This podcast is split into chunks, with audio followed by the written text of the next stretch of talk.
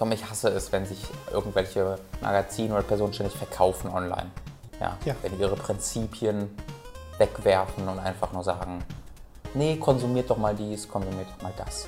Ich hasse es also, sich zu verkaufen. Was ich aber liebe, ist zu kaufen. So, Weißt du, was dabei hilft, lieber Tom? Geld. PaySafe Cards hilft euch dabei, Dinge einzukaufen. Ihr könnt euch da einen festen Betrag einkaufen in einem Laden eurer Wahl, den ihr auf der offiziellen App einsehen könnt. Und damit könnt ihr etwa auf Steam gehen und euch dort verschiedene Spiele kaufen, ohne dass eure Daten gespeichert werden.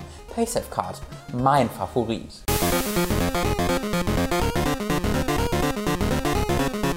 Willkommen bei Hooked FM Folge 22. Wir reden heute über das Aus von Silent Hills, über Call of Duty Black Ops 3, über die Kooperation zwischen Marvel und Telltale, über Overlord, Fellowship of Evil und Ancestors The Humankind Odyssey. Außerdem die Spiele Mario Kart 8, Titan Souls, Dark Souls 2, Scholar of the First Sin und Xenoblade Chronicles 3D und unsere Meinung zu Avengers 2 Age of Ultron.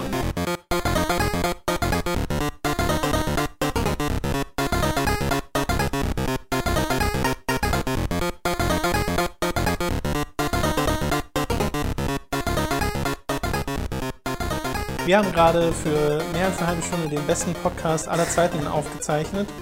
Und dann hat uns unser Aufnahmeprogramm gesagt, ja, haha, ich habe ja gar nicht aufgenommen. Ja, Nach war fünf, lustig, ne? Nach fünf Minuten habe ich aufgehört. Ha. Ist aber eigentlich beeindruckend, dass es ein halbes Jahr fast gedauert hat, bis sowas, bis das mal passiert Das stimmt, das ist das erste Mal, dass uns äh, ein Podcast, zumindest die Hälfte eines Podcasts, äh, flöten geht. Ja, aber ich bin, jetzt, ich bin mal gespannt. Also das wird jetzt voll awkward für uns, weil wir wissen jetzt immer schon, was der andere sagt. Und ja, müssen so ungefähr. aber trotzdem jetzt noch PewDiePie-mäßig überrascht tun. Und, ah, äh, wird, So awesome. Wird, ja, Wir wollten am Anfang nochmal Games in Politics erwähnen. Da gab es ja eine neue Folge letzte Woche und die wurde auf YouTube gesperrt. Den Kanal Games Politics von Michi kennt eventuell schon der eine oder andere. Den habe ich ja mal bei äh, Giga vorgestellt. Und diese neue Folge hieß Sex in Videospielen und behandelt eben genau dieses Thema. Weshalb es auch sehr schnell von YouTube runter war, ich glaube nach fünf Stunden, weil es angeblich gegen die Community-Richtlinien verstößt. Wir haben dann einfach gesagt, okay, nutzen wir unseren Premium Vimeo-Account und hosten das bei uns. Deswegen könnt ihr diese Folge von Games and Politics bei uns schauen und solltet das auch, weil äh, es ist eine richtig gute Folge geworden. Und äh, da könnt ihr den Michi auch nochmal unterstützen und bei ihm auf den Kanal gehen von YouTube und da vielleicht ein Abo dalassen. Da würde er sich sicher drüber freuen. Und wir und uns auch. Ich, genau, das ist wirklich, wirklich großartig und äh, ist so etwas, was, wo ich auch sage, Mann, das hätte ich gerne so gut gemacht. Ja. Das ist wirklich beeindruckend. Gute, gute Arbeit. Und das gilt nicht nur für die Folge. Also da Ja. gibt es wirklich viele Sachen. Äh, es sind schon weit über 50 Folgen, glaube ich, die er gemacht hat. Also wenn ihr euch da mal reinklingt, dann habt ihr sehr viel noch nachzuholen. Sehr respektabel. Yes. Und dann wolltest äh, du noch mal über... Ah, warte, warte, warte, Übergang, warte, pass auf, ich habe so. einen Übergangssong. Das ist ja auch, ich weiß ja auch, dass der Michael so gute Arbeit macht, weil ich in einer Veranstaltung am Wochenende, wo ich einen Charity Gaming Livestream moderiert habe, eines seiner Videos präsentiert habe. Du, was fragst du, was für ein Video? Nun, es war ein Video über Physik in Videospielen und wie Waffen reagieren und so weiter. Was für ein Event das war? Das war das Charity Gaming Event im Rahmen der Games Week. Äh, das war ein Charity-Livestream, den ich auch kurz angekündigt hatte letzte Woche ja, äh, wo den ich teilweise so mit äh, moderiert habe, in Anführungszeichen, ähm, wo Geld gesammelt wurde. Äh, ich erzähle gleich noch genauer wofür. Und der lief äh, 24 Stunden, 30 Stunden. Äh, und da wurden Speedrunner eingeladen, die teilweise auch bei Awesome Games dann Quick waren oder äh, Summer Games dann Quick, ähm, der wo eine Woche lang eben äh, gespeedrunnt wird, alle Videospiele, die man sich vorstellen kann in den USA und davon waren auch einige plötzlich bei uns, halt alles Deutsche.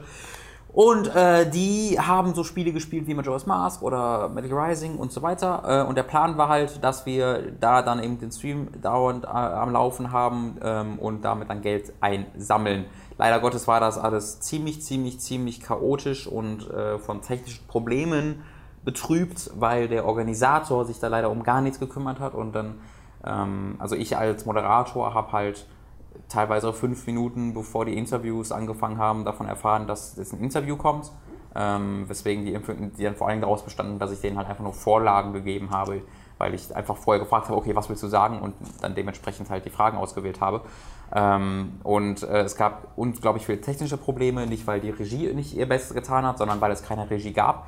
Ähm, es, gab äh, es gab zwei Leute von Cube da, der, der Jan und der äh, Chung, die auch ihr wirklich Bestes getan haben. Ähm, allerdings halt mit den Möglichkeiten, die sie hatten und die waren halt nicht sehr mannigfaltig. Dazu die Let's Player, die teilweise aus Baden-Württemberg angereist kamen, mussten sich dann um die Regie kümmern und wurden dann noch von dem Organisator blöd angemacht, wenn sie nicht seine völlig unrealistischen Ideen so voll umsetzen konnten. Ähm, also es war wirklich, wirklich anstrengend, dabei zu äh, sitzen, ähm, hat aber trotzdem noch Spaß gemacht, wegen den Leuten tatsächlich, die da waren. Da wollte ich nochmal kurz meinen Respekt vor ausdrücken, dass die, dass die auch wirklich durchgehalten haben. Äh, der Chrism, mit dem habe ich Super Mario Sunshine dort äh, gespielt, der hat es gespielt, ich habe es mir angeguckt. Der äh, Tonic Samaya, der unter anderem ähm, Wind Waker äh, da äh, durchgebackt hat, also sehr beeindruckende Glitches. Der Thief Bug, der das gleiche mit ähm, Majora's Mask gemacht hat. Der Heinke, der Metal Gear Rising gespielt hat, was ich leider nicht gesehen habe, weil ich zu dem Zeitpunkt im Bett war. Ähm, ja, und dann halt auch noch großen Respekt an an die Leute von Qbert, an die Leute von der Games Academy, an alle, an alle Let's Player, dass ihr da durchgehalten habt, weil ich habe mich dann irgendwann am Samstag verabschiedet ähm, und habe dem Organisator meine Meinung gesagt, weil das war, das geht halt einfach nicht, weil es halt einfach auch eine coole Sache war. Also es wurde ja Geld gesammelt für ähm, die äh, Muko-App, das ist eine gerade in Entwicklung, sich in Entwicklung befindende App von dem Mark Kamps, der äh, entwickelt diese App, um Kindern dabei zu helfen, zu verstehen, ähm, warum sie wie ihre Medikamente einnehmen müssen, die halt unter Mukoviszidose leiden. Sein Kind äh, leidet selbst darunter, deswegen hat er da reichlich Erfahrung mit und äh, so, wenn die Kinder halt älter werden, dann ähm, wird es halt schwieriger, äh, denen verständlich zu machen, du musst das halt machen, ja. ähm, weil und äh, diese App hilft halt dabei, das so ein bisschen spielerisch zu lernen. Du hast da so eine Art Tamagotchi-Alien, dem du halt großziehen musst und der leidet halt auch unter dieser Krankheit und deswegen lernen die Kinder dann so, ähm, warum es halt nicht so wirklich schlimm und unnormal ist, dass sie diese Medikamente halt nehmen müssen und teilweise auch mehrere Stunden am Tag inhalieren müssen und sowas. Das ist ja wirklich Aufwand. Ähm, und das entwickelt er gerade. Da hat, wurde dann immerhin ich, irgendwas zwischen anderthalb und 2000 Euro, glaube ich, äh, für eingenommen. Ähm, es hätte noch wesentlich mehr sein können, wenn sich der Organisator da ein bisschen mehr äh, ja, weiß ich nicht, ob das Mühe war oder weiß ich nicht, was das war, aber wenn er ein bisschen bessere Arbeit einfach gemacht hätte. Mhm. Ähm, deswegen möchte ich euch jetzt nochmal sagen, wenn ihr diese, diese coole Sache unterstützen möchtet, könnt ihr das machen. Da läuft nämlich gerade eine Crowdfunding-Kampagne unter www.startnext.com slash muko, M-U-K-O minus App. Ähm, dort mal draufgehen, da wird gerade, ich glaube, es sind 75.000 Euro gesammelt, die gebraucht werden. Ähm, da könnt ihr die direkt unterstützen, was ich sehr, sehr empfehlen möchte an dieser Stelle. Äh, auch nochmal großes Dank an Leute wie Gronk, der kurzzeitig, ich glaube, den View-Account auf 3.500 Leute hochgeschoben hat, indem er es selbst gerestreamt hat und auch einen beträchtlichen Betrag gespendet hat. Äh, an Buddy von Rocket Beans, der es verlinkt hat. An viele, viele andere auch, die da ihr Tunlichstes getan haben, um äh, da diese, äh, dieser App und der Entwicklung dieser App zu unterstützen. Ähm, wir wollen das gerne nochmal irgendwann wiederholen äh, im Laufe des Jahres, nächstes Jahr, dann mit äh, eigener Organisation und ähm, ich habe ja die Kontakte jetzt mit diesen ganzen Leuten bekommen und es sind alles sehr, sehr coole Leute gewesen. Deswegen würde mich das sehr freuen, wenn wir da was Vernünftiges auf die Beine gestellt ja. bekommen. Mal gucken. Das wäre es auf jeden Fall wert. Ja, ich habe schon gesagt, das hat mich, ich, äh, oder ich hatte es im letzten Podcast schon gesagt, in der ersten Aufnahme.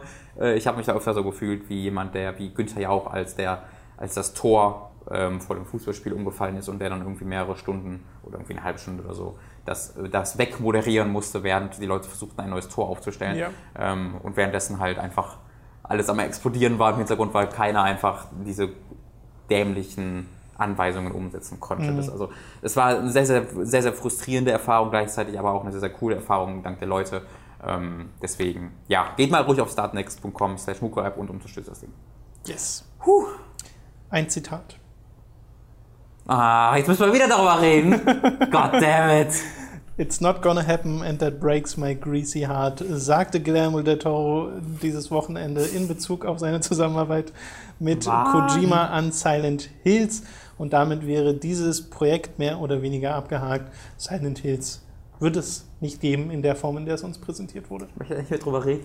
Ich weiß, wir haben, wir haben jetzt quasi schon mal drüber geredet und es also, war schon schlimm genug. Ja, da, war, da muss ich mich schon äh, zusammenreißen, um die einfach in Fäkalsprache auszubrechen und äh, Konami, Konami, zu beleidigen. Konami äh, krass zu beleidigen. Aber ach, es ist so frustrierend alles und ich habe, was ich gesagt hatte, war das im Grunde, dass einfach egal was Kojima gemacht hat, egal wie er Scheiße gebaut hat, äh, Es war, es war äh, Konamis Verantwortung, es niemals so weit kommen zu lassen und sie haben es so weit, nicht nur so weit kommen lassen, sondern sie haben es auch auf die denkbar schlechteste Art und Weise gemacht, indem sie ihre Fans ähm, im Dunkeln lassen, dass die auch immer noch im Dunkeln lassen, was gerade passiert, indem sie anscheinend selbst Kojima und sowas zu verbieten, da, zu verbieten, darüber zu sprechen, weil er noch bei denen unter Vertrag steht, ähm, bis Oktober war es oder bis September, bis halt Metal Gear 5 rauskommt.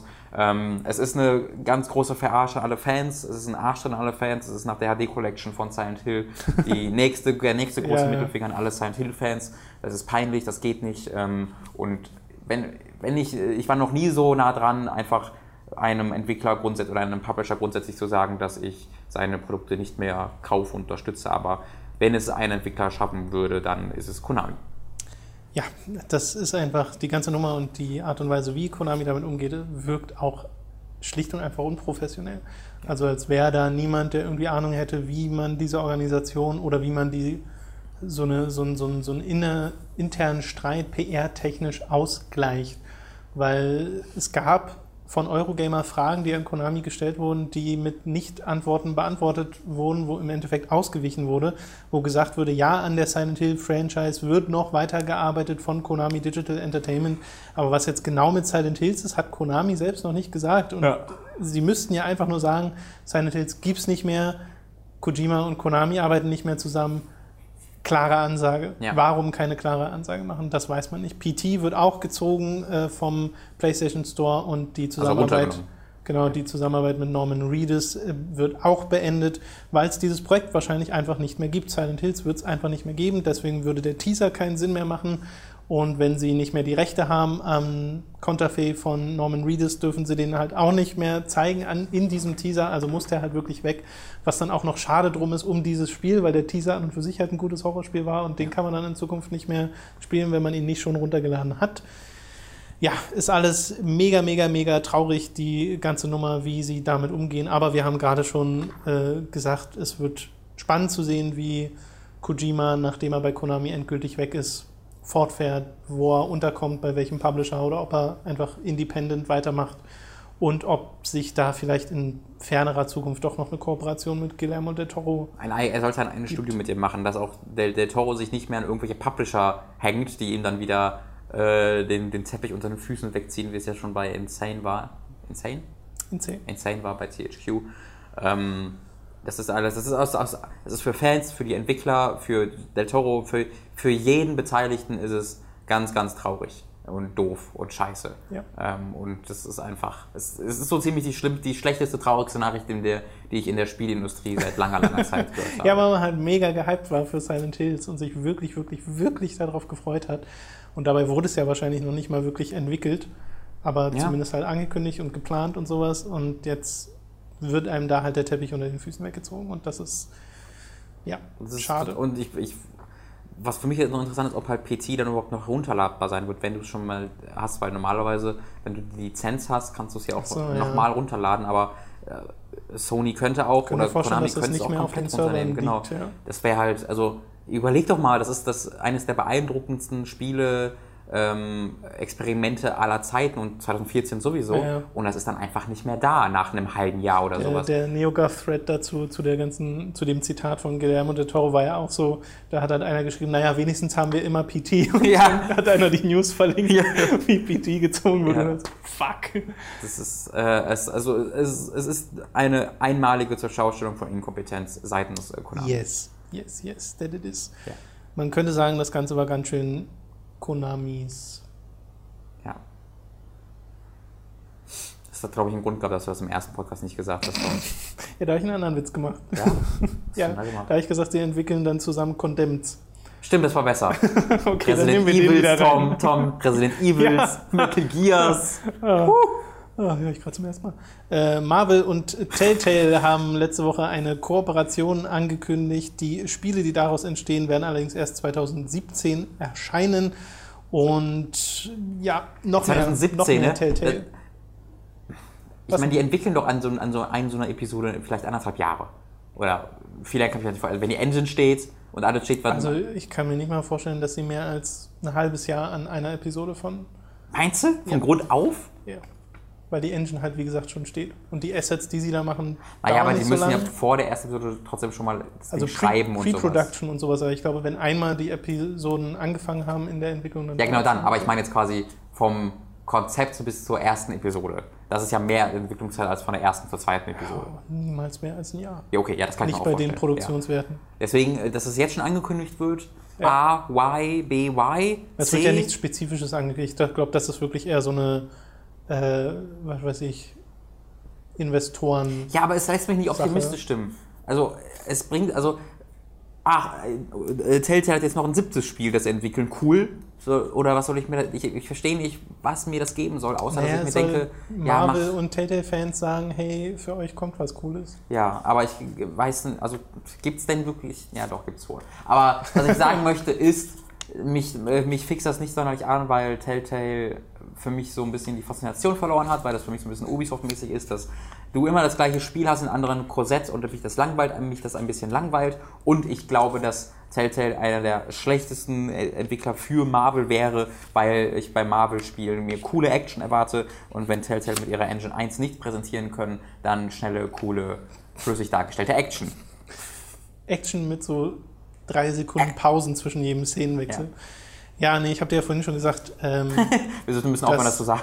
naja, ja, aber es ist, sonst ist es so, eine komisch, so ein komisches Gespräch, komische Ja. Gesprächsdynamik. Ähm, mich haben sie noch nicht enttäuscht, so richtig. Walking Dead Season 2 fand ich nicht so toll, nicht annähernd so toll wie Season 1, aber ansonsten gab es mit Wolf Among Us und mit den aktuellen Game of Thrones und Tales from the Borderlands äh, immer noch mehr als genug aktuelle Beispiele für die Erzählkunst, die aus diesem Studio herauskommt. Und es ist halt, also da kann ich dich schon verstehen, es ist halt ein bisschen ermüdend, dass das Spielprinzip immer das gleiche ist und dass die Optik auch immer die gleiche ist, dass es nie wirklich gut aussieht, sondern man sich immer denkt, ja, das ist jetzt so Mittel zum Zweck alles hier und gerade mal so zum Laufen gebracht worden außerdem. Äh, und das ist halt schade, weil da hätten die Spiele und die Stories, die sie erzählen, doch deutlich mehr verdient. Deswegen könnte Telltale da mit einer neuen Engine bei mir, glaube ich, schon sehr viel reißen, indem sie einfach sagen, okay, wir haben hier oder benutzen einfach die Unreal Engine oder sowas. Muss ja keine eigene sein. Das Telltale-Ding ist ja wirklich was eigenes. Ja. Und das hat halt noch nie wirklich gut funktioniert, aber sie benutzen es schon seit 2004 oder so. Und das sollte einen zu denken geben. Ja, auf jeden Fall. Ja, aber ansonsten bin ich da auch nicht großartig gehypt, weil Marvel, die Filme gehen schon teilweise so an mir vorbei. Deswegen Ja, ja. Tom ist das nicht, jetzt- nicht der größte Comic-Fan. Nee. Overlord Fellowship of Evil, da haben wir, äh, da müssen wir nicht lange drüber Oh, reden, alles glaube ich. vergessen, wie viel wir schon gemacht hatten, ey. Jesus Maria. Das wird ein Koop-Action-RPG, also nicht mehr dieses klassische Third-Person-Ding mit den Minions, die man umherschickt. Nein, es gibt nicht mal mehr einen Overlord in diesem Spiel. Man ist zu viert unterwegs, kann dieses Spiel zwar auch alleine spielen, aber ansonsten ist man zu viert unterwegs. Diablo ähnlich, aber wahrscheinlich nicht ganz so loot. Sucht man dann Basiert. Overlord? Ist das, die, ist das die Story? Ich, ich glaube schon, es glaub, Okay. ich glaube, es soll ein neuer Overlord her und die Minions haben da vier Leute angekarrt, wiederbelebt, die im ehemaligen Leben ganz, ganz böse Leute waren. Und das sind jetzt halt die vier Klassen. Okay. So, das ist, glaube ich, das grundlegende Ding. Rihanna Pratchett äh, schreibt wieder die Geschichte. Also man darf wahrscheinlich wieder halbwegs lustige äh, Dialoge erwarten. Ich weiß noch nicht, wie gut sie in so ein Action-RPG reinpassen. Und das Ding ist ja auch, dass... Meinst du, das kommt da echt an Sacred 3 fa- ran vom Humor her? Da oh, das weiß ich nicht. Also hohe- Sacred 3 war schon wirklich Hohe lustig. Messlatte, da habe ich schon herzlich ich schon gelacht. viel drüber gelacht über dieses Spiel. Heftigst geschmunzelt habe ich da. Oh, war das scheiße. äh, 2015 soll es auf jeden Fall noch rauskommen für PS4, Xbox One und den PC. Und ähm, man sieht an der Fanreaktion, dass niemand dieses Spiel haben wollte. Und das ist natürlich, denkt man sich dann, ja, aber man weiß ja noch nicht, wie gut das Spiel ist und so. Und es kann ja immer noch ein gutes Action-RPG werden.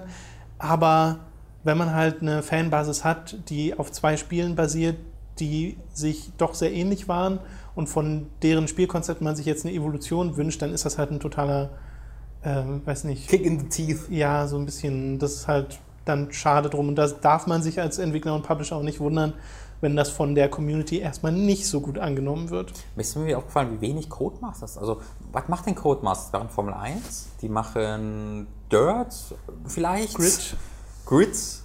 Also die Halt ganzen diese ganzen Rennspiele halt, Rennspiele, aber ich meine, die Grids kam jetzt halt 2003, nee, kam 14 der letzte, ne? Grid Autosport, ja, stimmt. Autosport kann das. Also da kam was, F1 kommt was, aber dass sie mal was nochmal auch abgesehen von Rennspielen machen, ist ja tatsächlich nur noch selten der Fall.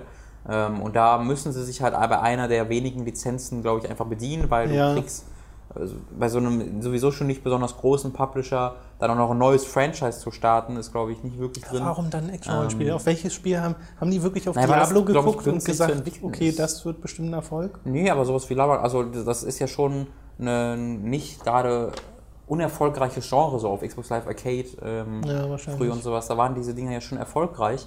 Ähm, und die Lara Croft-Spiele sind ja auch recht erfolgreich, also Temple of Osiris und äh, wie ist das erste nochmal? Guardian of Light. Guardian of Light. Ähm, die haben ja auch Spaß gemacht. Ähm, und wenn das halt sowas ist, kann ich mir schon vorstellen, dass, dass da. Ich kann mir schon die Denkweise dahinter in etwa ähm, nachvollziehen. Nur ja, das ist, so, das ich, die Reaktion, die wirklich jeder hatte, als er das gesehen hatte. Dieses, pff, ja, Aber da habe ich ja mein- jetzt gar nicht mal so Lust drauf. Ich fand es aber auch. Ähm, ich fand es, also ist, ich kann nicht ganz nachvollziehen, wie man es als, sich als Fans anderes erhofft hat. Weil äh, natürlich kommt kein AAA Overlord 3. Nö, das Ähm, nicht, aber das waren sie ja noch nie. Also AAA, so richtig waren sie ja noch nie. Naja, es war halt dieses. es dieses waren immer so B-Movie-artige Videospiele. ja, ja, aber die waren schon aufwendig gemacht. Also das war, das war halt damals dieses Mittelklasse-Ding, was es heute einfach Ja, nicht mehr gibt. genau. Genau, und da es es heute nicht mehr gibt, ähm, war, war für mich halt klar, dass dieses Spiel in dieser Form nicht mehr existieren kann. Ja. Und ähm, es ist kein Mobile-Game. Hey. Das Ja, ist so das, halt- was mich fast noch optimistisch stimmt, weil ich war überzeugt, dass es jetzt irgendwie ein Trading, wird, Trading ja. Cards Mobile-Game wird. Ja, was, mich, was ich dann halt komisch finde, okay, du kannst dann sagen, wir machen ISO-Perspektive, weil die Assets dafür sind nicht so teuer Ja. und die, die grafische Power dafür ist nicht so aufwendig, also muss man da nicht so viel Entwicklungsressourcen reinstecken. Aber warum dann nicht ein Spielprinzip nehmen, was viel mehr an Overlord erinnert? Warum nicht von mir aus in Richtung Dungeon Keeper gehen und sagen, okay, du bist jetzt der Overlord und hast hier deine Dungeons und sowas und musst da das nicht Mainstream ist genug. Ja, ja, Wenn ich, wahrscheinlich. ich, also es ist halt Koop, nur ein Koop ist immer geil. Koop ist äh, die Future seit 20 Jahren. Wir sind alle davon überzeugt, dass bald alles Koop ist. Ähm, und Social, weißt du, das ist sozial, muss ja alles sein. Und äh, ich kann mir, also ich, ich, die Denkweise kann ich mir sehr gut vorstellen. Ich Mhm. glaube einfach nur, dass die Denkweise nicht besonders gut ist. Ja, ja, ich glaube, darauf können wir uns einigen. Ja. Ancestors, The Humankind Odyssey ist das letzte Spiel aus den News, über das wir reden werden, von Patrice Desilets. Letzte Woche angekündigt, aber noch nicht großartig enthüllt, wenn wir mal ehrlich sind, weil viel dazu noch nicht gezeigt wurde. Es ist ein Third-Person-Action-Adventure und wird sich mit der Menschheitsgeschichte beschäftigen. Allerdings nicht als großes Vollpreisspiel, sondern äh, digital veröffentlicht in Episoden. Hm. Und das ist eine interessante Herangehensweise, die schätze ich mal der Finanzierung geschuldet ist, weil sie dann eine Episode verkaufen können, um dann die nächsten äh, damit zu finanzieren. Aber thematisch durchaus spannend, weil sie halt wirklich sich sagen, okay, wir nehmen das, was Wer denn- Assassin's Creed schon so ein Genau, bisschen wer, gemacht wer wurde. ist denn Patrice Desilets überhaupt? Das ist der Assassin's Creed-Mensch, der bei Ubisoft war und dann da also es ist gegangen Assassin's Creed ist. 2 Mensch, um genau. Genau. Also Assassin's Creed 1 und 2 hat er gemacht und Brotherhood noch mitentwickelt. Dann hat er Ubisoft verlassen, weil er halt nicht mit dieser Richtung übereinstimmte, die Assassin's Creed eingeschlagen hat. Und hat bei THQ angefangen zu entwickeln. Dann ist THQ, ja, wissen wir ja alle, äh, down gegangen, mehr oder weniger. Sein? Studio wurde von Ubisoft gekauft. er wurde von Ubisoft rausgeschmissen. Und Er macht Ubisoft jetzt verklagt. mit seinem eigenen Studio, nachdem er Ubisoft verklagt hat, dieses Spiel. Ja, das, das hört sich nach einer sehr.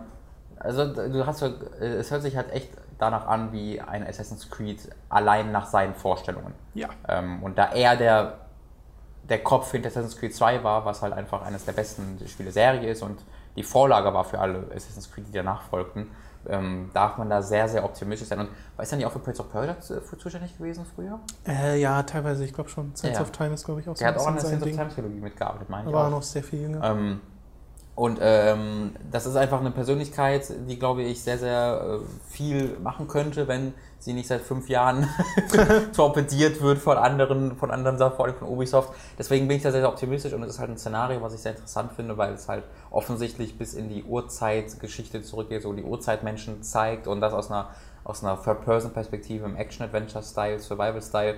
Ähm, das hat man einfach so noch nie gehabt. Ähm, und das ist eines der wenigen unverbrauchten Szenarien, die es noch gibt. Und das in Episodenform, wo man dann irgendwie die, äh, den Stammbaum entlang sich hangelt, von der Urzeit bis in die Moderne oder die Zukunft vielleicht sogar, ähm, fände ich, kommt vom Konzept her wahnsinnig interessant. Ähm, ich bin da wirklich, wirklich gespannt drauf und ich glaube, man, ich, man kann mich da schwer enttäuschen oder er kann mich da schwer enttäuschen. Ja, ja. Also, Also nicht, nicht, er kann mich schwer enttäuschen, sondern es wird für ihn schwierig, mich dabei zu enttäuschen. Um das mal richtig zu formulieren. äh, da bin ich auch schon mega gespannt drauf, weil ich will schon seit drei Jahren oder so wissen, was Patrice Desilets als nächstes macht, Ja. weil er eben der Kopf ist hinter Assassin's Creed. Und ähm, ich finde es halt spannend, die Antwort auf die Frage zu bekommen, wie hätte Assassin's Creed 3 ausgesehen, wenn er es gemacht hätte, zumindest in Ansätzen, weil es wird ja wahrscheinlich nicht eins zu eins das werden. Aber in dieser Präsentation, die da mehr oder weniger geleakt wurde in diesem einen Video, ähm, wurde schon sehr deutlich, okay, er, er acknowledged mehr oder weniger die Vergangenheit, die er da hatte mit Assassin's Creed und will das fortsetzen, was Ja. er da angefangen hat. Und das finde ich gut, dass er das macht. Er hat mich so ein bisschen an ähm, James Van und Lee Wanell von Saw. Ähm, das ist ein erster, im ersten Blick ein komischer Vergleich, aber die haben ja Saw 1 quasi in Eigenregie gemacht, Ja. für ganz wenig Geld auch nur. Und dann ähm, wurde darauf diese riesige Franchise, wo sie dann noch wenig mit zu tun hatten. Ähm, aber sie konnten dann quasi so ein bisschen den Fame von Saw dazu nutzen, ihr eigenes Ding zu machen. Haben halt mit The Conjuring und mit Insidious äh, Ja. jetzt äh, zwei der größten Horror-Franchises der Moderne geschaffen. Und jetzt hat halt James Wan mit Furious 7 den aktuell viert erfolgreichsten Film aller Zeiten gedreht. Ähm, Das ist der Wahnsinn. Das ist wirklich der Wahnsinn. Oder ich glaube, jetzt sind sie noch auf fünf. Die sind jetzt, glaube ich, gerade hinter äh, Harry Potter und Deathly Hallows Teil 2. Und dann ist nur ähm, äh, Avengers, ähm, Titanic und Avatar. Die drei sind noch vor ihm gewesen. Ja. Ähm, und dann Und kommt das halt. halt ohne 3D, meintest du, ne? Und der und Furious 7 läuft ohne 3D, was. Äh, also so, ansonsten werden die an Avengers vorbeigezogen. Ich habe übrigens den ersten Film zumindest schon mal nachgeholt. Ich hab, Oh, du hast oh, mir sag die, mal deine Meinung, das du hast mir mich die, die äh, Packung da. Äh, ich dachte am Anfang, also bevor wir überhaupt erst die Blu-ray eingelegt haben, dass ich den wahrscheinlich eher doof finden werde, aber war gar nicht so. Also Nee? das war ein total okayer Actionfilm mit einem ziemlich coolen Finale mit diesem Truck, mit Mhm. dieser Truck-Szene da.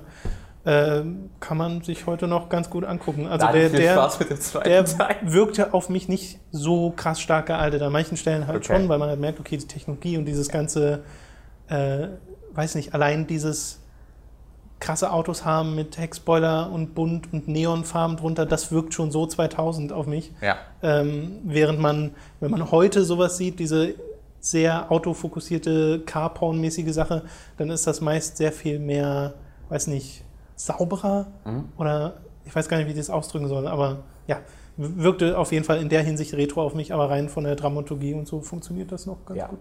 Also ich bin sehr gespannt, wenn du den zweiten Film gesehen hast. Ähm, Ja, da meintest du ja, kommt so ein Bruch. Das, also wirklich der zweite Film ist ein, ein, ein Denkmal, ein Kunstwerk. Es ist, es ist ja, bin sehr gespannt. sehr lustig. ja. Hey, bro. Bro, es gibt so ein, es gibt so einen ähm, Zusammenschnitt auf YouTube, wo jedes Mal, wenn die beiden Hauptcharaktere, also der äh, Paul Walker und Ja. äh, wie ist der andere? Ich weiß nicht, der Name von anderen Schauspieler leider nicht. Ähm, ist ja nicht mehr Vin Diesel. Ähm, äh, die sagen dann so, hey, bro, bro, bro, bro, bro, bro. Und das gibt halt einfach so einen, so Oh einen, Mann. so einen 5, 6 Minuten Zusammenschnitt. Das ist hervorragend. Okay. Oh je.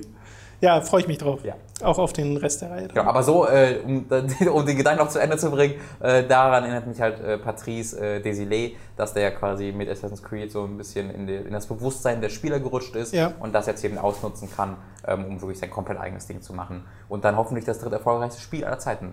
Hoffentlich, das wäre cool. entwickelt. Oder viele. Damit beenden wir die News-Sektion für diese Woche und kommen zu den Spielen, die wir gespielt haben und haben damit dann auch zumindest schon fast den Teil rum, den wir gerade schon mal aufgenommen haben. Ähm, wir fangen an mit zwei Spielen, die wir im Livestream schon gespielt haben. Einmal den Mario Kart 8 DLC, den ich jetzt am Wochenende noch weiter gezockt habe, der mir sehr, sehr, sehr gut gefällt. 200 CCM ist der neue Modus, wo man sehr viel schneller unterwegs ist, der nicht zum DLC gehört, muss man dazu sagen. Der wird kostenlos gepatcht für alle, was sehr vorbildlich ist.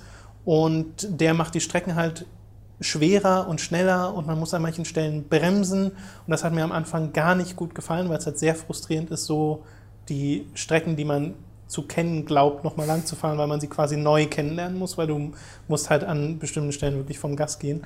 Aber wenn du das dann kannst, wirkt das unfassbar cool, wenn du in dieser riesen Geschwindigkeit da durchbraust und jede Kurve genau richtig nimmst. Das sieht dann mega skillig aus. Gerade wenn du so Strecken fährst wie eben Big Blue, was du aus F-Zero kennst, oder die F-Zero-Strecke, die sie im ersten DLC äh, nachgereicht haben, das macht einfach nur Spaß. Also das belebt dieses Spiel für mich nochmal so ein bisschen wieder. Allein dieser 200 CCM-Modus. Aber auch die neuen Strecken sind cool und die neuen Charaktere. Ich bin ja sehr großer Animal Crossing-Fan, deswegen freue ich mich sehr über den Villager und Isabel als neue Fahrer. Mhm. Und über die Animal Crossing-Strecke, die äh, sie quasi viermal optisch designt haben, nämlich in allen vier Jahreszeiten. Und jedes Mal super detailverliebt, sehr, sehr drollig alles. Also das ist wirklich ein sehr rundes Paket. Da gibt es auch keine Strecke, bei der ich jetzt sagen würde, naja, die gefällt mir nicht so. Mhm. Während es, ich glaube, eine Excitebike-Strecke gab in dem ersten DLC, die ich nicht so toll fand. Aber hier gefällt mir wirklich alles. Und das ist preislich immer noch sehr, sehr fair. Für 12 Euro kriegt man beide DLCs. Das sind 16 neue Strecken, 6 neue Fahrer und neue Bauteile für die Karts. Da macht man wenig falsch. Also ja. das ist wirklich ein ordentliches Paket mehr Mario Kart, was man da nochmal kriegt. Deswegen eine deutliche Empfehlung für die DLCs für Mario Kart 8. Sehr, sehr, sehr, sehr, sehr schönes Spiel. Juhu! Genau. Titan Souls ist das nächste Spiel, das wir im Stream angefangen haben. Wir haben, äh, ich habe es mir dann noch gekauft im Nachhinein, mhm. nachdem es mir im Stream so gut gefallen hat, habe ich es mir wirklich geholt äh, und durchgespielt. Was nur zwei Stunden gedauert hat, weil ich halt die Hälfte des Spiels schon kannte aus dem Stream. Aber. Das, ja. Ich hätte äh, wahrscheinlich auch weniger gezeigt, wenn ich äh, gewusst hätte, dass es halt schon so viel war. Ähm, ja, das weiß man halt nicht. Ne? Ja. Ne? Also das ist äh, unsere größte Kritik so ein bisschen an dem Spiel, dass es halt relativ wenig Spiel ist. Also du hast so ungefähr 20 Bosse drin und das Spielprinzip ist ja, dass du eine Welt hast, in der es jetzt nicht wirklich viel gibt. Die ist halt so pixelartmäßig dargestellt mit einem unfassbar schönen Soundtrack. Ja. Äh, und auch generell sehr detailverliebt. Oh, das ist, das ist so ein bisschen mein, das, das liebe ich an dem Spiel, wie wirklich detailverliebt es genau. einfach ist. Und du merkst, dass da einfach wirklich in jede Bewegung ähm, ein Gedanke hintersteckt und das finde ich wahnsinnig ja. sympathisch. Und man reist durch diese Welt und begegnet halt an diversen Stellen Bossen, die immer an einen Checkpunkt gebunden werden und dieser Checkpunkt sagt dir, wie viele Bosse in der Nähe sind und die arbeitest du mehr oder weniger nach und nach ab, bis sich dann am Ende eine große Tür öffnet, die zu den letzten Bossen des Spiels führt. Mhm. Und das sind halt, wie gesagt, insgesamt waren es 20 Bosse ungefähr und äh, das kriegt man, wenn man es wahrscheinlich nicht schon vorher irgendwie kannte, sondern komplett neu rangeht, schätze ich mal in drei Stunden hin. Dreieinhalb ja, Stunden vielleicht. Vielleicht ein bisschen mehr. Kommt genau. drauf an, wie gut man ist. Ähm, und das ist halt nicht so viel. Allerdings hat dieses Spiel auch diverse Wiederspielwert-Features. Ja. Also ich würde sogar so weit gehen, dass das Teil des Spielerfahrung wahrscheinlich ist. Ähm, einfach weil du eben im, äh, wenn du es einmal durchgespielt hast, ähm, dann bekommst du erstmal einen Hard Mode, der aber nicht bedeutet, dass du irgendwie weniger aushältst oder sowieso nach einem Treffer stirbst und die Bosse ja auch, sondern die Bosse bekommen halt neue Verhaltensmuster. Und das ist halt was, was ich sehr gerne, sehr interessant halte, weil äh, sie könnten damit halt schon fast schon zu neuen Bossen werden. Ich habe es halt noch nicht ausprobiert, das werde ich aber auf jeden Fall noch nachholen. Ähm, und da kann man dann das auf jeden Fall bestimmt nochmal durchspielen. Ähm, es gibt auch wohl noch einige Extras, die versteckt sind in der Spielwelt, die man noch nicht so ganz offensichtlich ähm, präsentiert bekommt, aber da habe ich keine konkreten Beispiele, weil ich da halt noch nicht wirklich entdeckt habe und mich auch noch nicht genau durchgelesen habe, aber die ähm, Entwickler haben sowas verlauten lassen, dass sie da recht viele mhm. kleine ähm, Secrets halt versteckt haben. Ähm, und es gibt halt noch, wenn du es im normalen Modus, also nicht im Hard-Modus, im New Game Plus dann quasi spielst, dann bekommst du ähm, die Texte übersetzt, die den Namen und die Beschreibung der Bosse im ersten Playthrough bereits ähm, äh, zeigen, aber halt in so einer fremden Sprache, das kannst du jetzt lesen. Ähm, war jetzt bei den ersten drei Bossen nicht so wirklich hilfreich. War einfach nur Herz des Guardians, Gehirn des Guardians, Auge des Guardians. Ähm, aber ich weiß noch nicht genau, ähm, vielleicht gibt es am Ende wirklich äh, noch krasse Infos. Kann ich mir durchaus vorstellen. Ähm, und deswegen, ich ähm, bin sehr neugierig durch dieses Spiel geworden. Ich möchte mehr über diese Welt erfahren und werde es auf jeden Fall noch länger äh, spielen, als ich es jetzt gerade gemacht habe. Ähm, es ist spielerisch, habe ich sehr wenige Kritikpunkte. Ähm, es macht das, was es macht, wirklich auf den Punkt und holt da alles raus, was man, glaube ich, da rausholen kann, aus diesem sehr simplen Spielkonzept. Ähm, deswegen die einzige Frage, die ihr euch stellen müsst, sind jetzt äh, im ersten Playthrough so drei bis vier Stunden, aber potenziell kann man da schon, glaube ich, sieben Stunden mit verbringen. Ähm, für 15 Euro euch zu viel, zu wenig, äh, zu wenig wahrscheinlich eher nicht, aber sind sie euch zu viel, das Geld, ähm, dann vielleicht auf, einen, auf, eine Place, äh, auf eine Price Reduction warten, aber ich glaube, dass man das so durchaus für den Preis empfehlen kann. Ja, also ist halt eine leicht eingeschränkte Empfehlung, weil Es kommt halt wirklich darauf an, wie viel Spieltiefe man haben will. Und ich weiß jetzt zum Beispiel nicht, ob ich, also die, diesen Hard Mode, wenn sich da die Bosse ein bisschen remixen in den Fähigkeiten, den werde ich mir auf jeden Fall nur anschauen. Aber sowas wie den Iron Man Ja, nee. da, wo man nur ein Leben hat, pff, das, das wäre dann nichts für mich. Da würde ich mir wirklich einfach nur wünschen, dass es irgendwie noch sich noch einen Part der Welt freischaltet, wo man irgendwie nochmal zehn Bosse hat oder sowas. Weil dieses Spiel mir wirklich Spaß gemacht hat in diesem Konzept und mich auch nicht gestört hat, dass man, wenn man stirbt, irgendwie äh, 10 bis 15 Sekunden braucht, um wieder zum Boss zu kommen. Ich finde sogar, das, das muss so sein. Es geht eigentlich gar nicht anders, weil wenn du sofort respawnen würdest, würdest du erstens so gut wie keinen Respekt vom äh, Bossgegner bekommen. Du würdest sehr viel unvorsichtiger in jeden Versuch gehen, was eventuell sogar zu noch mehr Frust führen würde. Und äh, das Erfolgserlebnis wäre wahrscheinlich nicht annähernd so hoch, als Ja. wenn du äh, das auf die Art und Weise machst, wie du es jetzt machst. Außerdem kriegst du noch mal ein bisschen mehr Weltgefühl. Deswegen äh, finde ich das schon vollkommen in Ordnung, so wie es ist. Ich mag diese Shadow of the Colossus Parallelen mit der Spielwelt total gerne, was, glaube ich, nicht annähernd so gut funktionieren würde, wenn der Soundtrack nicht so wunderbar auf dem Punkt wäre. Der erste Song, den er je gemacht hat, das finde ich besonders beeindruckend. Das ist sehr beeindruckend, weil es halt sehr äh, ruhige, teils melancholische Klänge in der Spielwelt sind und dann mal richtig abrockt bei den Bossgegnern und das halt auch auf sehr unterschiedliche Art und Weise. Äh, und das macht Spaß. Und es hat ein bisschen, oder nicht nur ein bisschen, es hat sogar einen sehr guten Sinn von Humor. Zum einen in der Art und Weise, dass es halt teilweise mega albern ist mit so einem Yeti, den du in den Hintern treffen musst, äh, um ihn zu besiegen.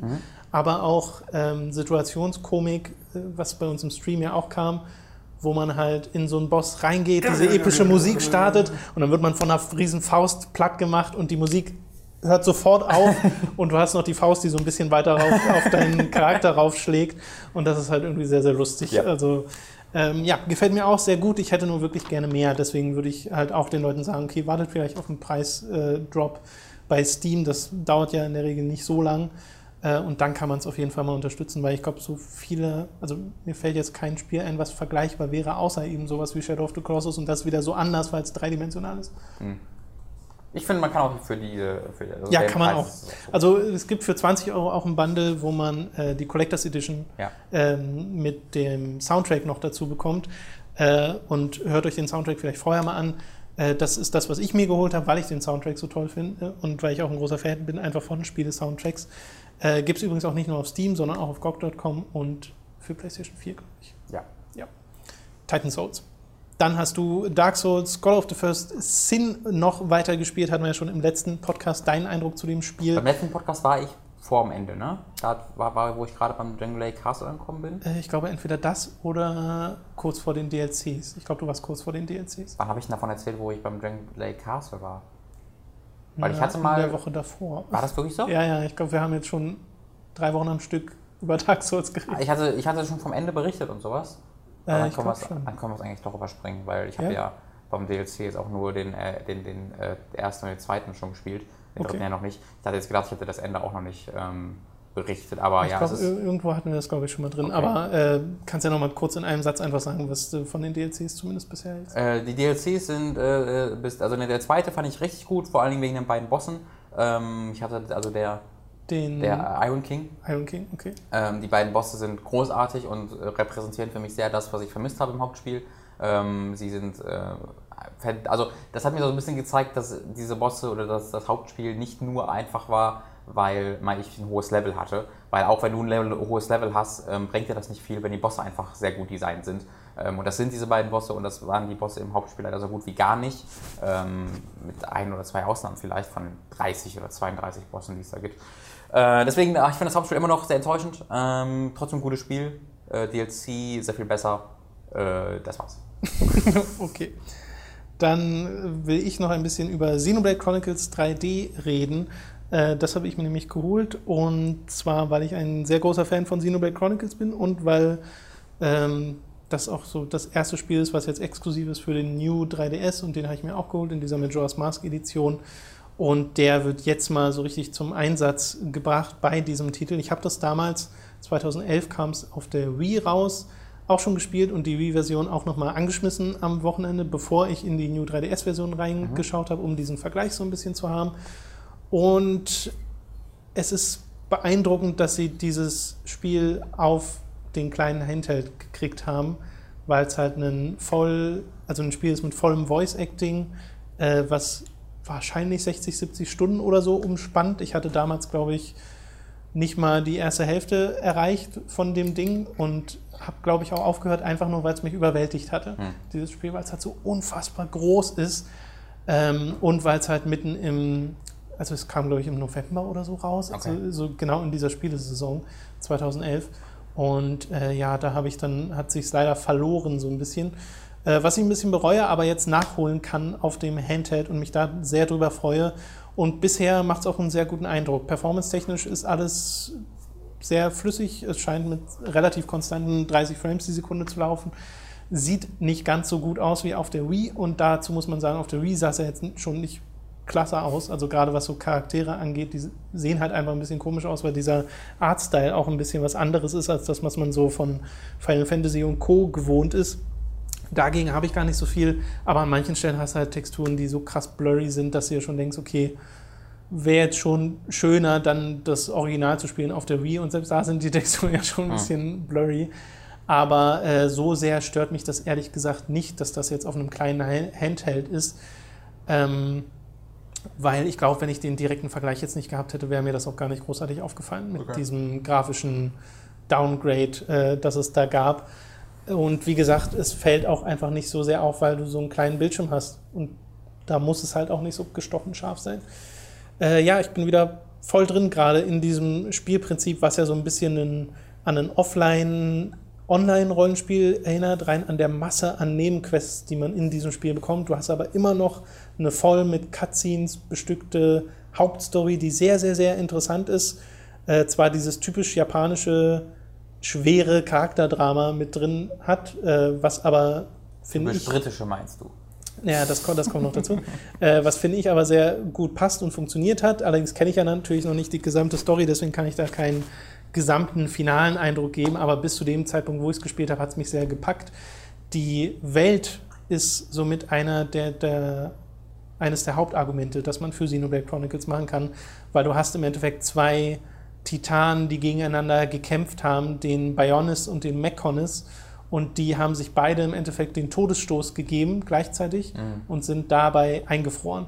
Und wäre, äh, nachdem sie so eingefroren sind in diesem Status, ähm, ist eine Welt auf den einzelnen Titanen entstanden. Und du bist halt, startest quasi am Fuß des Bionis, wo alles so grün ist und so. Und später gehst du noch in äh, von, von blauem Licht äh, gehüllten Höhlen, die im Bauch des Bionis sind, bis hin Konzept. zum Kopf und kannst dann auch zum Mechonis später noch rübergehen, soweit ich weiß, wo nochmal alles anders aussieht. Und das ist einfach ein mega interessantes Konzept, weil es halt auch immer die Frage aufwirft, okay, wenn dann, auf was für einer Welt stehen dann die Titanen, mhm. wenn ich jetzt auf den Titanen unterwegs bin und so klein bin im Vergleich zu allem anderen. Äh, das finde ich einfach mega gut gemacht, weil auch die Landschaften, die du siehst in Xenoblade Chronicles, sehr kreativ sind. Also es ist nicht einfach nur was weiß ich, eine flache Ebene, wie es die hier auf der Erde geben könnte, sondern es wirkt außerweltlich. Und das finde ich sehr, sehr gut. Und das gilt auch für die Kreaturen, die teilweise so an abgespacede Dinosaurier erinnern, weil die, ist, du hast so ganz normal große Viecher, die so Wolf-ähnliche Größe haben, aber eben auch die Dino-hohen Brontosaurier, die da durch die Gegend laufen und das ist einfach sehr, sehr cool. Aber auch alles, also das ist alles auf den Titan spielt Ja. Okay. Alles. Krass, hatte ich nie realisiert. Finde ich auch Wahnsinn, fand ich interessant. Ja. Das ist aber kein Sequel zu irgendwas Xenoblade. Nee, nee, ne? Xenoblade Chronicles. Also es gab die Xenosaga vorher, was ja, genau. glaube ich von den gleichen Entwicklern kommt, aber hat keinen Zusammenhang, fängt eine neue Mythologie an. Verwirrend. Und ich weiß auch gar nicht, ob Xenoblade Chronicles X das fortführt. Es gibt die gleichen Rassen in Xenoblade Chronicles X, aber ich weiß nicht, ob das irgendeinen Story-Zusammenhang hat. Habe ich mich wäre das nicht so intensiv mit beschäftigt. Ja, wer weiß, keine Ahnung. Ich weiß, dass Xenoblade X halt auf einem Planeten spielt, auf einem ganz normalen. Okay. Und das ist ja dann schon mal was ganz anderes wieder zu den Titanen. Äh, ja, dringend eine Empfehlung nochmal aussprechen für Xenoblade Chronicles. Ich finde ein bisschen nachholen. schade, dass sie das jetzt wieder auf dem New 3DS rausbringen und damit erneut ihre Käuferschaft einschränken mhm. für dieses wunderbare Spiel, weil du kriegst die, die alte Wii-Version nicht mehr wirklich. So. Also schon noch, aber da musst du mit mindestens 70 Euro noch mitrechnen. Okay. Dieses Ding wurde halt nicht sehr lange verkauft, es wurden nicht sehr viele Exemplare davon gedruckt. Deswegen in Amerika ist, glaube ich, mindestens 100 Dollar oder sowas, was du dafür bezahlen mhm. musst. Und das ist halt mega schade, weil ich wünschte, dieses Spiel würden viel mehr Leute spielen. Also ein Wii U HD Remake zu, passend für den zum Nachfolger wäre vielleicht ein bisschen logischer. Das wäre der Hammer. Ich habe ja mal, ähm, weil ich sowohl die Wii als auch das Spiel besitze, den Emulator angeschmissen, den Dolphin-Emulator, und habe es mal da drauf gepackt. Und wenn du das halt siehst in HD, Mhm. hochgescaled, das sieht halt einfach mega gut aus. Ist, man kann, ich kann es leider nicht spielen auf dem Emulator, weil es auf 25 Frames gelockt ist und ich davon mega Kopfschmerzen bekomme, Okay. wegen dieser PAL-Nummer. Und Wie wenn läuft es denn auf der Wii? Auf der Wii? äh, ich glaube, da läuft es auch mit 25, müsste es theoretisch, aber da fällt es nicht so sehr auf. Auf jeden Fall, also vielleicht läuft es auch mit 30, aber theoretisch ist PAL halt lockt auf 25. Ja. Deswegen, Interesting. weiß nicht. Also äh, ich weiß nur, dass es mich auf der Wii gar nicht gestört hat, wie dieses Spiel gelaufen ist, aber auf dem PC in dieser hohen Auflösung kriege ich Kopfschmerzen. Weißt du, ob das bugfrei ist in, in, mit dem Emulator? Äh, nee, keine Ahnung. Keine Ahnung. Aber äh, kaufen sollte man sich das Spiel auf jeden Fall. Und jetzt hat man mit dem New 3DS und der digitalen Version von Xenoblade Chronicles auf jeden Fall eine Möglichkeit, da deutlich leichter ranzukommen. Und ich hoffe ja, dass sie die normale Version von Xenoblade Chronicles auch noch digital über den eShop für Ja. die Wii U rausbringen, so wie sie es jetzt mit Super Mario Galaxy 2 und so gemacht haben. Würde Sinn ergeben. Richtig, würde sehr viel Würde Sinn viel Sinn ergeben. Deswegen Stop machen sie es wahrscheinlich nicht. Ähm, ich, ist es, kann das sein, dass äh, X in Japan schon raus ist? Jetzt gerade? Ich glaube, es kommt gerade. Weil das raus. war auf Neo, ich habe auf NeoGAF gestern einen Thread gesehen, wo es halt Gameplay gab und Import-Thread und sowas, deswegen. es kommt auf jeden Fall früher raus als bei uns. Ja, also das, kann äh, sein, dass es da gerade rausgekommen ist. Ich habe nämlich ein großes Gameplay-Video gesehen und das sah echt respektabel aus. Ja, also das ist eines der für mich meist erwarteten Spiele dieses Jahr. Generell ist dieses Jahr ein Rollenspieljahr. Du hast Bloodborne, du hast Witcher 3, du hast Xenoblade Chronicles X, du hast Pillars of Eternity, also Hm. und das sind alles so 30, 40, 50 Stunden Brocken. Ja. Äh, da hat man viel zu tun The als Order. Rollenspielfan. ja, das große Rollenspiel. Hast du schon so ein bisschen. The Order. Ähm, achso, die britische Synchro wollte ich nochmal extra erwähnen. Äh, es sind mal nicht amerikanische Synchronsprecher, sondern britische Synchronsprecher. Und das macht Xenoblade Chronicles nochmal auf eine ganz andere Ebene sehr sympathisch. Äh, allerdings muss man dazu sagen, bei der Wii-Version war die japanische Originalsprachausgabe mit dabei, auf dem 3DS nicht. Okay. Auf dem New 3DS nicht. Äh, macht aber nichts, weil ich spiele die britische Variante, weil das einfach mega toll, wenn die während des Kampfes, also die halten ja nie die Fresse, die Leute, die, die Ja, sagen das ja stimmt. immer ihre komischen Sprüche da. Ähm, Blimey, I'm, mate. I'm, I'm really feeling it. Good that I'm here, ne? Anyone? Äh, ja, und das äh, geht halt dieses ganze Spiel über und ging mir nie auf den Nerv. That's how we do the Newcastle, mate. es, es ging mir nie Ach, auf mate den ist ja auch Nerv. vor allem australisch. Das ist sehr, sehr komisch, weil sie wiederholen diese Sprüche immer und immer und immer wieder, aber sie Ja. gehen mir nicht auf die Nerven. Und ich weiß nicht, ob das einfach nur an dem Akzent liegt oder weil es immer so gut in diese, weiß nicht, du hast halt so eine Kameradschaft, die sich zwischen deinen Leuten äh, entsteht, weil die Charaktere halt gut geschrieben sind. Ja. Also ja, Xenoblade Chronicles 3D äh, Gut Empfehlung. geschriebene Charaktere in einem JRPG. Ich weiß nicht, ob ich das, ob ich Ob das geht. Ja, es ist, es ist fast so ein bisschen der Gegenentwurf zu Final Fantasy 13, wo du in Final Fantasy So fixing 13 me on. die gab es ja nach der 40-Stunden-Marke oder so, diese eine große Ebene, Ja. wo sich das Spiel mal kurz geöffnet hat und danach ganz schnell wieder sich Ja. geschlossen hat, weil es sich dachte, oh Gott, das macht ja Spaß. Ja. Ähm, und es hat auch nicht unglaublich viel Spaß gemacht. Xenoblade Chronicles ist nur das. Ja. Nur diese große Ebene, nur große Viecher, nur Age ständige, ständige. War-Erlebnisse. Naja, es ist halt auch, also wenn du es auf der Wii spielst, denkst du halt, oh, grafisch ist das ja nicht mehr so geil. Ja. Und auf dem New 3DS ist es halt auch grafisch nicht mehr so geil. Dieser. War-Faktor vom reinen Artstyle her und von der Weitsicht und sowas, der bleibt nach wie vor erhalten, auch auf dem New 3DS. Äh, ist auf der Wii natürlich ähm, nochmal ein bisschen besser. Aber es ist halt schwierig. Also ich könnte euch sagen, holt euch lieber die Wii-Variante, aber dann müsstet ihr da mindestens 70 Euro ausgeben, um überhaupt an so ein Ding zu kommen und eventuell euch noch eine Wii holen, falls ihr sie noch nicht habt. Kauft euch eine New 3DS-Variante und spielt dann auf dem Emulator am PC. Ähm, geht auch. Wäre moralisch auch noch vertretbar, Ja. wenn ihr eine Wii habt. Oder eine 3DS-Variante kaufen, geht ja auch. Und dann den Emulator spielen. Aber dann bräuchtest du immer noch das System, was emuliert wird. Ja, rechtlich ist es, glaube ich, so oder so Schnuppe. Äh, Es geht mir vor allen Dingen um die moralische Frage. Mir geht es ja auch um die moralische Frage, Genau. deswegen. Da Ich geht es hätte ja darum, dass du quasi den Entwicklern Geld dafür gibst, dass Ja, du das ja. Geld Spiel spielen darfst, ob es jetzt auf dem 3DS oder auf der Wii. Ich glaube, auf der Wii bringt es den Entwicklern sogar gar nichts mehr, weil du eh nur noch gebraucht bekommst wahrscheinlich. Ähm, Ja, also da kannst du die Entwickler nicht mehr direkt Genau, unterstützen, deswegen weil würde es ein nicht 3DS mehr, da wahrscheinlich das, sogar das mehr Geld Sinn geht ergeben. nicht mehr an Nintendo. Was Ähm, mich aber der 3DS bisher immer so ein bisschen abgeschreckt hat, ist das Interface, weil das immer so aussah, als ob es zwei Drittel des Bildschirms einnimmt. äh, ja, macht's auf der Wii auch. Okay.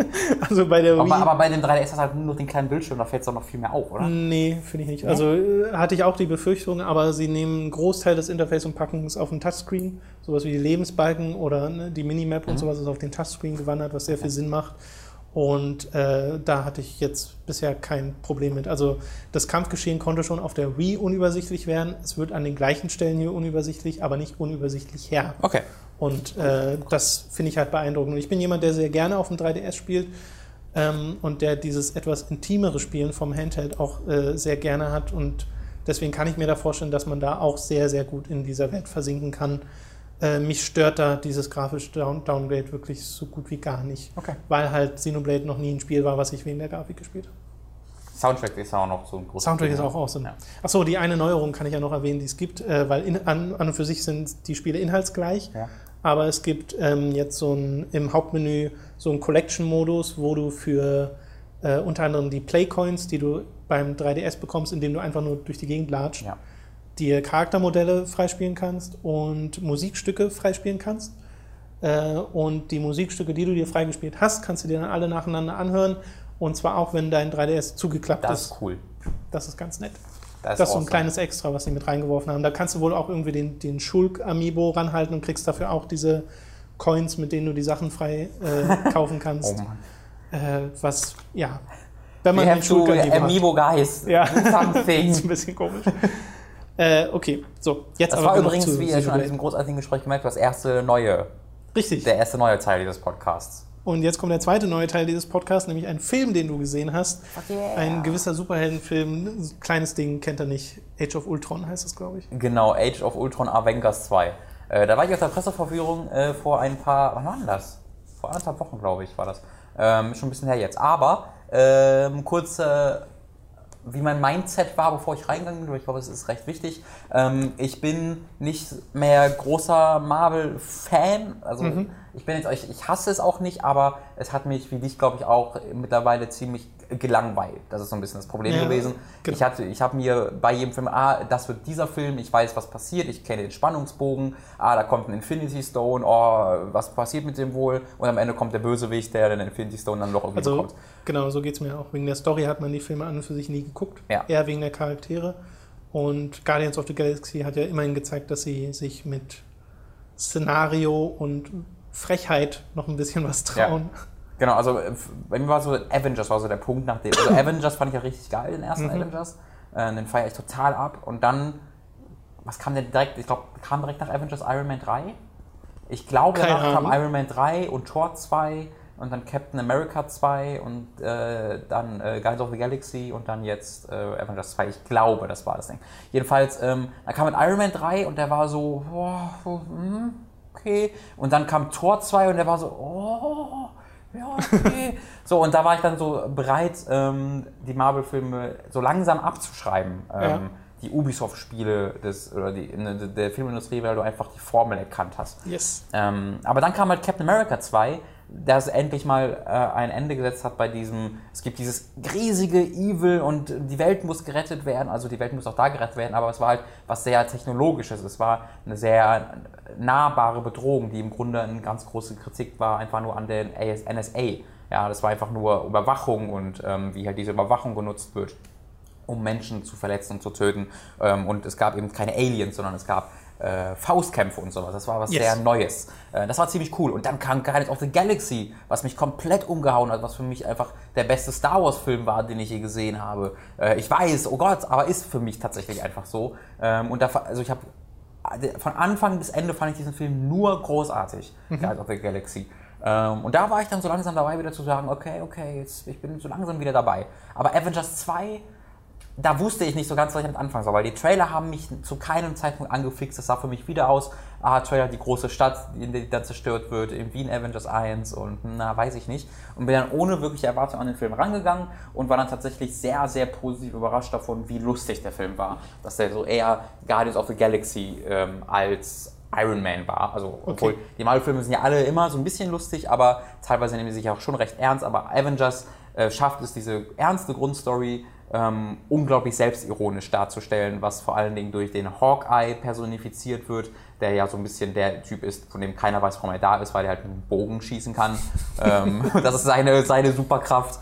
Ähm, aber das wird halt immer wieder angesprochen in diesem, in diesem Film. Ähm, und es gibt halt so einen Dialog, wo er eine andere Heldin, die sich irgendwie versteckt in einem Haus, ähm, sagt er ihr, hey, irgendwie, ja, wir kämpfen hier gegen fliegende Roboter und, und dann sagt er noch was zu dem Szenario, was ich jetzt nicht spoilern will. Das ergibt alles gar keinen Sinn hier. Trotz, ich, ich habe nur einen Pfeil und Bogen, das ergibt alles gar keinen Sinn. Du musst dich entscheiden, machst trotzdem mit oder bleibst, oder bleibst du hier und dann rennt er raus. Und das fand ich sehr, sehr sympathisch, ja. dass das so angesprochen wird. Ähm, deswegen, der Film hat mir unglaublich viel Spaß gemacht, hat also die Anfangssequenz ist eine der besten Action-Szenen, die ich je gesehen habe. Äh, das ist die Perso also die Verbildlichung eines Comic, einer Comic-Action-Sequenz. Ähm, das Avengers-typische One-Shot-Ding, wo man einfach alle Helden in einem Shot mhm. sieht, aber dieser One-Shot hört einfach nicht auf und er dreht sich und es gibt die geilsten Posen dabei und alles explodiert und die kämpfen alle miteinander. Also Hulk macht etwas, wo dann der Captain America die Combo fortsetzt und dann kommt Iron Man und macht die Combo weiter. Es ist absolut sensationell, diese Anfangssequenz.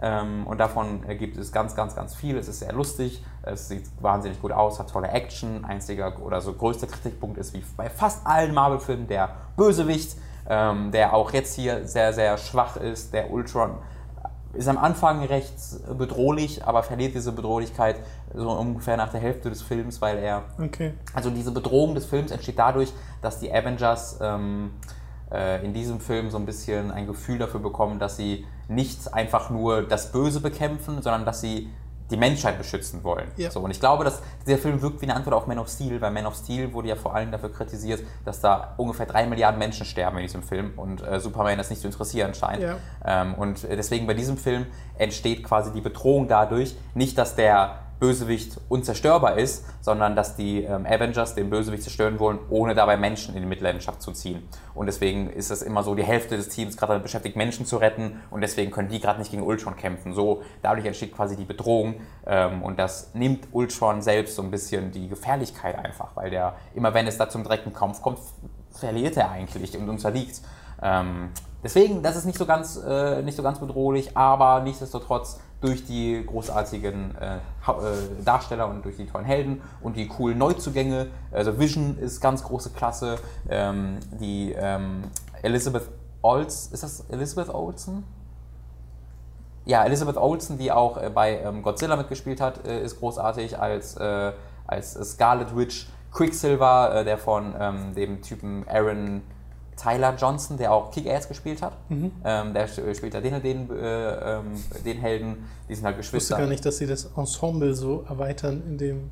Also, weil das Ensemble ist ja für sich schon ziemlich groß. Ja, aber ähm, ohne zu spoilern, da, da, ändert sich vieles. Okay. Also äh, die, die, die Marvel-Helden am Ende vom Avengers 2 sind sehr, sehr anders in ihrer Konstellation als am Anfang ähm, des Avengers. Und wenn ihr so daran interessiert seid, irgendwie mitzubekommen und zu verstehen, wie dieses Cinematic Universe weiter funktioniert, dann müsst ihr diesen Film gucken, weil wenn ihr sonst irgendwie den nächsten Captain America gucken äh, werdet, was ja so ein bisschen Avengers 3 schon wird, ähm, werdet ihr nicht nachvollziehen können, wer diese ganzen Leute sind okay. und wo die alten Leute sind und sowas. Also da ändert sich tatsächlich sehr, sehr viel, ähm, was ich auch sehr, sehr mutig finde. Ähm, toller Film, kann ich sehr empfehlen. Hat Spaß gemacht. Alles klar. Ant-Man dagegen sieht sehr bla Trailer her. ich glaube, das, das, haben wir schon mal gesagt. Ich weiß nicht, wie die das den, ja, ja, mit Ant-Man jetzt folgen wollen. Das äh, finde ich schwierig. Muss ja auch mal ein richtig schlechter Film dazwischen sein. Ja, oder richtig, ich glaube, der wird eher so, na, weiß ich nicht. Also es ist halt einfach, Edgar Wright hat halt sich verabschiedet von diesem Film. Das äh, ist halt kein guter, kein guter Start. Äh, ich hätte noch einen kleinen Punkt, wenn du nichts mehr hast. Klar. Äh, nämlich, ich habe nämlich Orange is the New Black fertig geguckt. Übers Wochenende. Sehr gut. Da hat mir die zweite Hälfte der zweiten Staffel noch gefehlt. Äh, und es hat sehr, sehr viel Spaß gemacht. Ich ähm, kurzzeitig während der oder so am Anfang. Jetzt irgendwie bald wieder an. Ja, die dritte Staffel Wochen. kommt, glaube ich, jetzt in ein paar Wochen. Ja. Ähm, und die Ach, zweite schön. Staffel hat so am Anfang so ein bisschen das Twin Peaks-Syndrom in der zweiten Staffel gehabt, nämlich dass es den Fokus verloren hat, fand ich.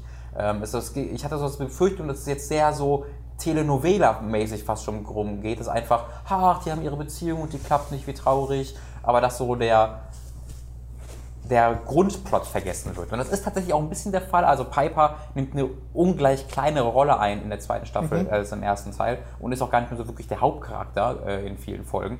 Ähm, aber das ist nicht schlimm, weil es eben äh, neue Hauptcharaktere gibt und neuen Hauptplot gibt, der unglaublich spannend wird äh, zum Ende der zweiten Staffel und auch noch unglaublich lustig. Also diese letzte Folge, die glaube ich anderthalb Stunden geht, hat, ist so oft so lustig mit den Nonnen. Scatter the Nuns. Go, Nuns, go. Dann, das ist so lustig. Ähm, kein, wenn, wenn, ihr nicht wisst, wovon ich rede, ist es kein Spoiler, keine Sorge. Nee, das ist wirklich kein Spoiler. Ähm, diese, diese Szenarien, die da entstehen, sind gleichzeitig so lustig, aber gleichzeitig auch so dramatisch und tragisch teilweise. Dass sie das unter einen Hut bekommen, ist unglaublich beeindruckend. Und ja. sie, sie schlittern oft an dieser Grenze entlang. Und ein, zwei Mal dachte ich mir auch, hm, das ist jetzt zu sehr in die eine oder in die andere Richtung, dass es noch glaubhaft wäre. Aber sie retten es immer wieder ähm, und schaffen, dass ich wieder voll in diese Serie investiert bin, nachdem ich so am Anfang der zweiten Staffel es mich ein bisschen verloren hat, weil es ein bisschen den Fokus verloren hat, aber den gewinnt es halt wieder und ähm, schafft es dann tatsächlich, das alles wieder sehr großartig werden zu lassen. Ja. Freue mich sehr auf die dritte Staffel. Finde diese Serie auch absolut großartig und freue mich da auch